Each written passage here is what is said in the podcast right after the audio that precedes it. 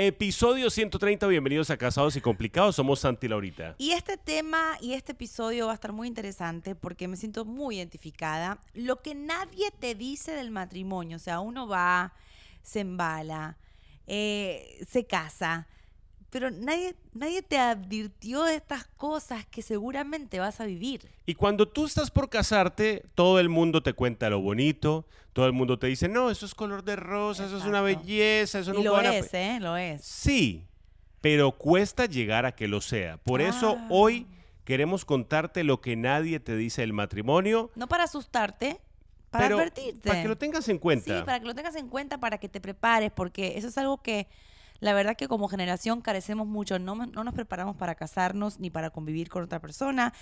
Nadie se ocupa como de prepararse o de hacer un precalentamiento psicológico. Y acá te lo vamos a hacer en unos varios puntos que juntos hemos descubierto. Por ejemplo, algo que aprendimos nosotros para comenzar con la boda es que nadie te advierte que no deberías gastar tanto en la boda. Ay, es verdad. Y esto es algo que muchas personas, en especial las mujeres, Es verdad. tienen el sueño de gastarse la vida entera Todo. y el dinero entero en la boda.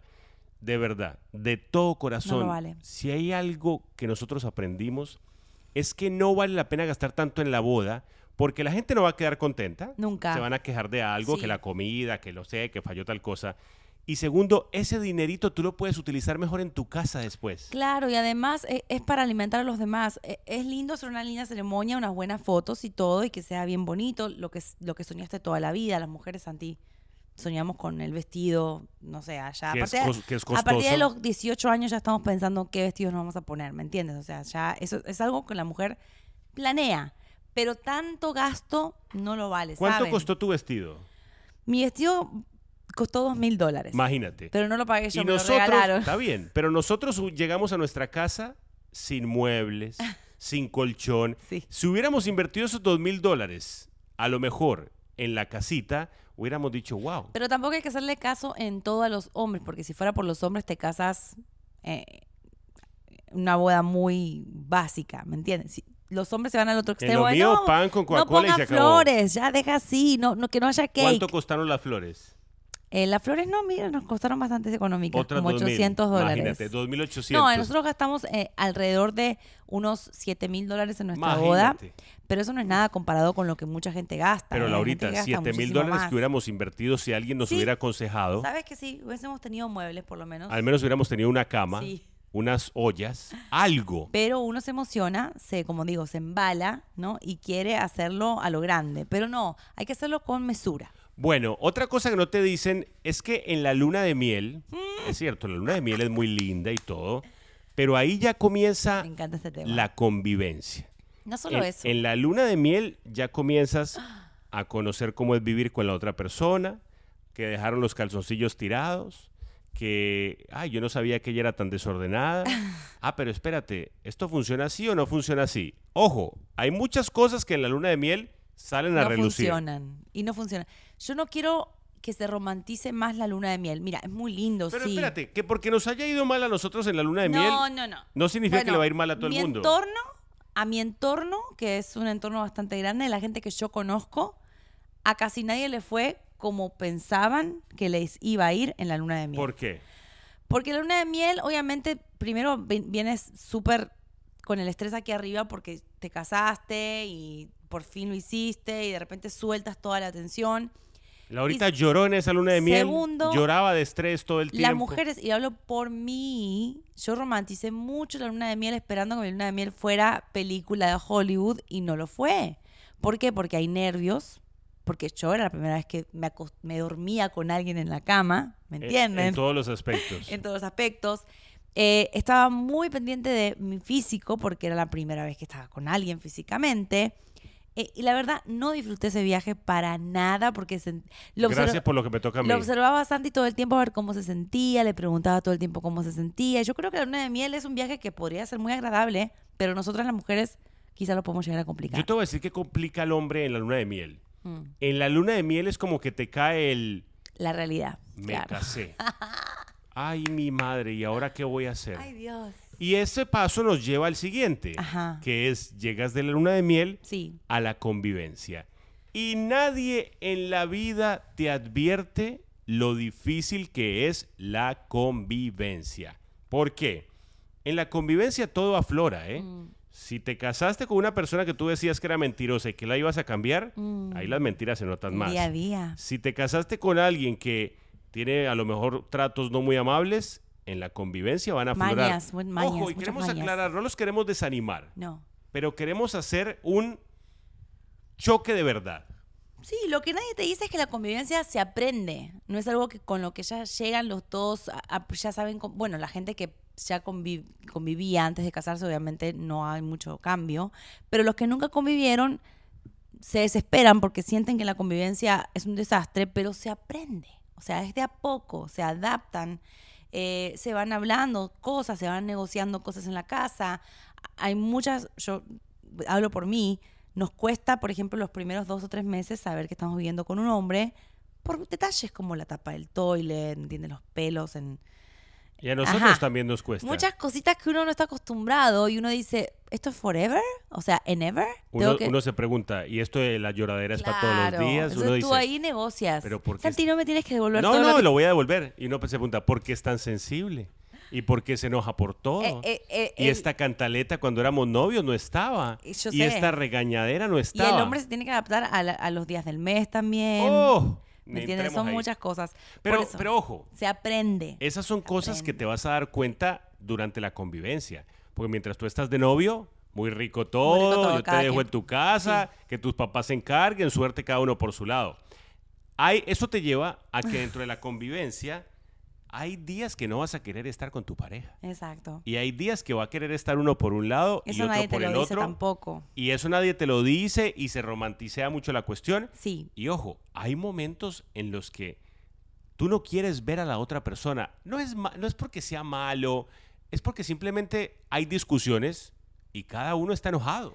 No, nadie te dice que, por ejemplo, hay días donde cada quien va a querer su espacio. Y eso no está mal. Eso es lo que queremos decirles. No está mal que cada uno recién casado quiera su espacio. Nosotros nos pasó, cuando apenas nos casamos, eh, que quizás nos saturamos un poco, teníamos mucho drama encima. Ustedes saben nuestra historia, después nos separamos, bla, bla, bla. Pero cuando volvimos a, a convivir de nuevo, aprendimos a que cada uno es un individuo y no podemos estar siempre bien los dos. Algunas veces Santi va a estar callado, a ve- algunas veces yo voy a estar insoportable, voy a necesitar mi espacio, eh, algunas veces no, no vamos a querer estar juntos en la casa, por ejemplo, uno en un área, otro el otro. Me pasa que me escriben y me dicen, estoy recién casada y, y mi esposo está raro.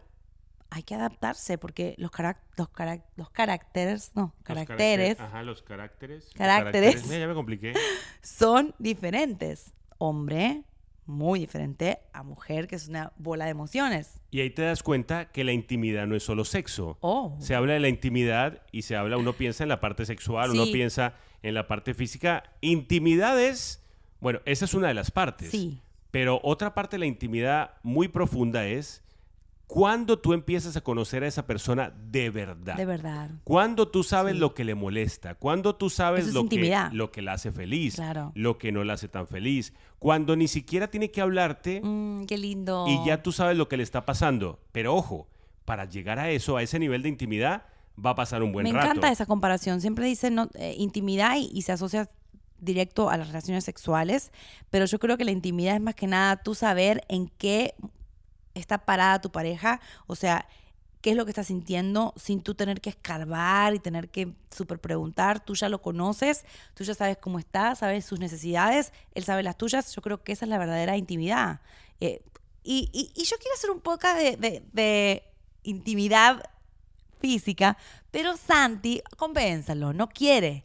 Él es muy pudoroso. A mí me da pena. gustaría hacerlo, porque hay mucha gente que necesita un podcast Sí, de pero a esto, mí me da Santi. pena salir a hablar no de lo sexo puedo aquí. convencer. No, es que no vamos a hablar de sexo, vamos a hablar de las cosas que uno se enfrenta cuando quizás te casas virgen, ¿no? O te casas o empiezas con una persona. No estoy preparado todavía. Santi no está preparado. No estoy preparado. Compénsalo en Instagram, por favor, No- arroba Santi Laurita. No estoy preparado para esa No le conversación. gusta hablar de intimidad, me parece que es muy Siguiente punto. importante. mira, mira cómo se Siguiente escapa. punto. Lo que nadie te dice es que con solo amar Oh, no alcanza. wow. Porque uno dice, cuando está de novio, yo lo amo, yo, lo- Forever, yo la amo y con esto nos va a alcanzar para siempre. No. Wow, wow, wow, wow, wow. Es muy cierto que el amor hace que no quieras irte a la casa. Ojalá. Es cierto que el amor hace que tú quieras seguir peleando por la relación. Pero ahí tiene que haber respeto, ahí tiene que haber apoyo, Comunicación. ahí tiene que haber comunicación, Mm, tiene que haber una apoyo. cantidad de cosas que el amor, sim- o sea, el amor es la base de todo. Sí, Pero si hay amor y yo te grito, si hay amor y yo no te respeto, exacto. si hay amor y yo te trato mal, ¿de qué sirve ese amor? O sea, tiene que ir amor acompañado de muchas Por eso cosas. cuando te casas en la ceremonia, te dice, prometen amarse, cuidarse, Respetarse. respetarse.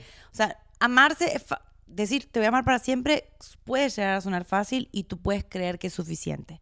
Pero el amor es un grupo de cosas muy grandes. Entonces, antes de tú casarte y entrar en una relación que es para toda la vida, escucha eso, tienes que estar dispuesto a amar y hacer muchas otras cosas más. Amar y respetar y escuchar a la otra persona, entenderla, apoyarla, hablarle. Es- un conjunto inmenso de cosas. No se asusten, yo sé, es demasiado. Pero, Pero es, es necesario. es necesario que te lo digan, si no, mejor no te metas en un matrimonio. Exacto. Como tampoco te dicen que la tentación va a seguir ahí. Por ejemplo, uno cuando se casa, es más, mujeres bonitas siguen habiendo, hombres guapos siguen existiendo. No hagas esa cara, Laurita. Pero uno Este no aprende a luchar y a respetar. Si yo decidí Sí, casarme con mi esposa, Mm. yo la voy a respetar y yo no tengo ojos para otra, pa' otra mujer.